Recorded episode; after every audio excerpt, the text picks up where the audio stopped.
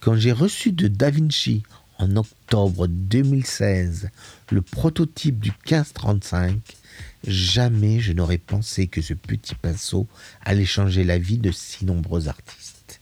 L'histoire de ce petit pinceau n'aurait peut-être pas vu le jour si un community manager ou un responsable marketing de chez Da Vinci n'avait pas pris la mouche suite à mes critiques de leur sacro-saint 1503, un pinceau de voyage fort sympathique, mais hélas, qui manquait de pointe. Je ne cessais de répéter prenez le corps d'un 1503 et mettez-y les poils d'un Artissimo 428, et vous aurez un pinceau d'enfer. Car voilà où le bas blessé. L'Artissimo 428 dont je vous ai déjà parlé est un excellent pinceau, peut-être l'un des meilleurs du monde. Mais il est clairement intransportable à cause de son manque de capote. Hein, Da Vinci, quand est-ce que vous allez rentrer ça dans votre tête? Les autres pinceaux de voyage de la marque sont certes bien, mais ne possèdent pas la pointe extra fine d'un Artissimo. Elles sont plutôt rondes et larges et n'ont absolument pas la latitude que leur grand frère peut proposer. Du coup, on achète deux pinceaux de voyage, un gros et un tout petit pour l'extra fin. Bien sûr, commercialement, Da Vinci s'y retrouve.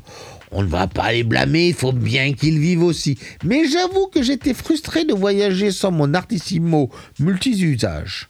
Le seul pinceau de voyage avec ce type de qualité, c'est le Rosemary Co R13, mais légèrement plus mou. Mais je, vous en reparlerai aussi de celui-là. Le community manager de DaVinci m'a donc envoyé un jour de 2016 un 1535 en taille 5 avec juste un petit mot très laconique. Vous désireriez quelque chose de ce type? N'en parlez pas encore, c'est un prototype. Comment dire Quand je l'ai pris en main, c'était un peu comme prendre la belle-mère en vacances. C'est pas vraiment quelque chose qu'on fait de gaieté de cœur car on s'attend souvent au pire. Il avait une belle pointe, mais que donnerait cette pointe à l'usage? C'est après cinq minutes de test que j'ai senti toutes les qualités du pinceau. L'extrême finesse de la pointe mélangée à la nervosité du poil et son excellente capillarité m'a montré tout son potentiel. Une semaine durant, je n'ai pas cessé de l'utiliser et chaque fois je l'aimais encore et encore plus, tellement sa polyvalence était extrême. Je lui ai alors fait subir les tests d'usage made by Manu, et la solidité du poil m'a bel et bien fait comprendre que j'avais un petit chef-d'œuvre entre mes doigts. Le seul souci était au niveau de l'ergonomie. Le pinceau était et toujours trop petit. Et s'il avait le corps du numéro 7, il serait un dieu.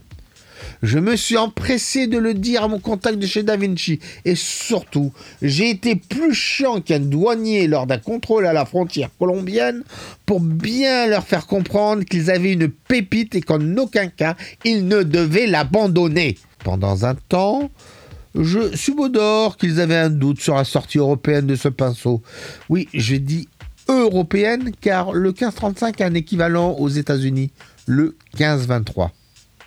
J'avoue que non seulement j'ai insisté pour qu'il le sorte chez nous, mais j'en ai aussi fait la retape chez Aquarelle et Pinceau pour qu'il la commande immédiatement après leur sortie. Ce fut le cas. En catimini. En fait, je ne sais pas si c'était une erreur de communication un oubli des webmasters ou la volonté d'en cacher la sortie, il aura fallu attendre un an et X mails de ma part pour qu'il soit bel et bien intégré dans le site officiel de la marque. Oui, je vous, je vous jure que c'est vrai. Et surtout qu'il ait droit à un peu de communication. Lors de la sortie officielle, j'ai pris un numéro 7 et un numéro 3 parce que, a priori, ils ne voulaient pas me les offrir. Alors, le numéro 3, c'est avant tout pour l'extra fin, genre les traits qu'on ne réussirait pas à faire avec le numéro 5 du fait de sa capillarité. Le poil est hyper nerveux et risque d'en dérouter certains. Il n'est pas indispensable, mais oui, il reste bien utile quand le besoin s'en fait sentir. Mais bon, le mini Rikiki est à 20 euros, soit 6 euros de différence avec la bête qui est le numéro 5. Moi, pour ma part, je vous conseillerais de prendre un 1503 en taille 1, ça fait aussi l'affaire. Par contre, le numéro 7 est tout bonnement le must. L'ergonomie est parfaite.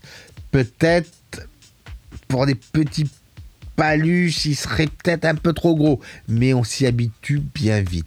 Sa capillarité est intense, immense, et raviront les fans de la vie. Quant à la pointe, oh la pointe, elle est juste sublime. Je le dis clairement, je suis tombé amoureux de ce pinceau. D'ailleurs, il est devenu mon pinceau courant. Si seulement il ne valait pas 50 euros. Oui, 50 euros. Mais en un seul pinceau, nous avons un gros, un moyen et un extra fin pinceau. Ouais, bon, ok, je galère un peu pour justifier, mais c'est tellement un plaisir de travailler avec. Je travaille donc quasiment tout le temps avec le numéro 7, quel que soit le format allant du A6 au raisin. Et quand je ne peux pas, il est remplacé par le numéro 5. J'ai eu des aquarellistes amateurs et pros qui m'ont demandé un bon pinceau. Je leur ai tous conseillé ces deux pinceaux. Je peux vous dire que la plupart sont unanimes. Ils sont contents de leur achat.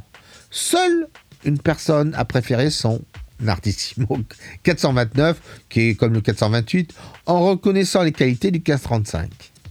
Et puis, il y a eu le Live Expo. Vous savez, ma performance en décembre 2017, filmée où le public a pu constater en quasi direct les vertus des 1535. Du coup, Aquarelle et Pinceau, seul vendeur du dit pinceau, a été en rupture de stock en moins de une semaine. Et le fut de nouveau un mois après. Et devinez quoi? Je n'ai jamais eu aucun mauvais retour. Mais j'ai même pas eu aussi un merci de chez Da Vinci ou de chez Aquarelle et Pinceau. Alors, vous allez me dire que nul n'est parfait, qu'il doit bien y avoir un défaut à ce 1535. Oui, il y en a. La pointe extra fine se perd au bout de 6 à 10 mois environ, mais reste plus fine encore qu'un 1503 au final. Mais attention, c'est aussi si vous peignez avec tous les jours comme moi. Autre point, c'est l'effacement de l'écriture en doré sur mes numéros 3 et 7. Par contre, bizarrement, oui oui, bizarrement, celle du prototype ne s'est toujours pas effacée, alors que sur les autres, en moins d'un mois, tout était disparu. À part ça, euh, pas d'autre, mais hormis qu'on le trouve que sur un seul site, qu'on n'a pas la fameuse petite pochette en cuir pour les ranger dedans, alors que le site en parle, et que je ne comprends pas pourquoi nos voisins US ont eu six tailles de ce pinceau et nous que trois. Bon, j'espère que d'ici là, je pourrai vous en parler du ce fameux 15-23, mais ça, c'est une autre paire de manches, on verra dans d'autres podcasts. Pour conclure, je vais vous raconter une petite anecdote. Un jour, j'ai été très distrait. J'ai complètement oublié que c'était des pinceaux de voyage. Vous savez, les pinceaux de voyage, hein, c'est fait pour les rentrer l'un dans l'autre, les visser pour bien les protéger. Et moi, comme un idiot, je les ai transportés dans ma poche intérieure avec leur capote. Oui, oui, oui, oui, oui, juste leur capote. évidemment, ces capotes, elles se sont vite enlevées. Résultat, en les sortant de mon blouson, j'ai découvert trois hérissons. Je les ai juste mouillés, je les ai secoués, tac, tac, tac, trois fois, et leurs pointes se sont refaites immédiatement comme si rien ne s'était passé. À travers cette anecdote, je veux juste vous signifier que ce n'est pas juste un pinceau, mais certainement l'un des meilleurs, voire peut-être le meilleur pinceau du monde que j'ai jamais pu tester à ce jour. Il a certes un prix exorbitif, mais que ce soit pour l'artiste amateur, le carnétiste ou le pro, ils trouveront tous le bonheur, la solidité, la facilité et la confiance dans ce pinceau unique et fabuleux.